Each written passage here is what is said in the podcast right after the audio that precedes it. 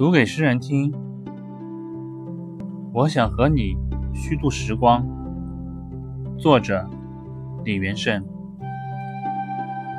我想和你虚度时光，比如低头看鱼，比如把茶杯留在桌子上离开，浪费他们好看的阴影。我还想连落日一起浪费。比如散步，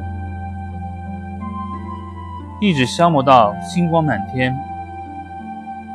我还要浪费风起的时候，坐在走廊发呆，直到你眼中乌云全部被吹到窗外。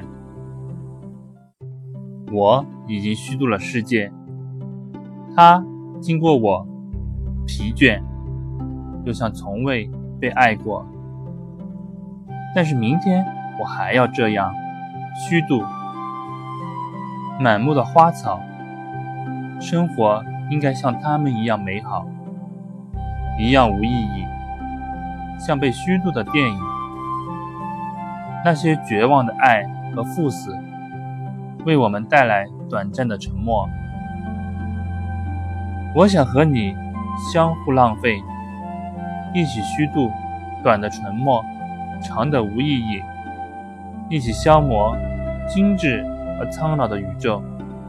比如，靠在栏杆上，低头看水的镜子，直到所有被虚度的事物，在我们身后长出薄薄的翅膀。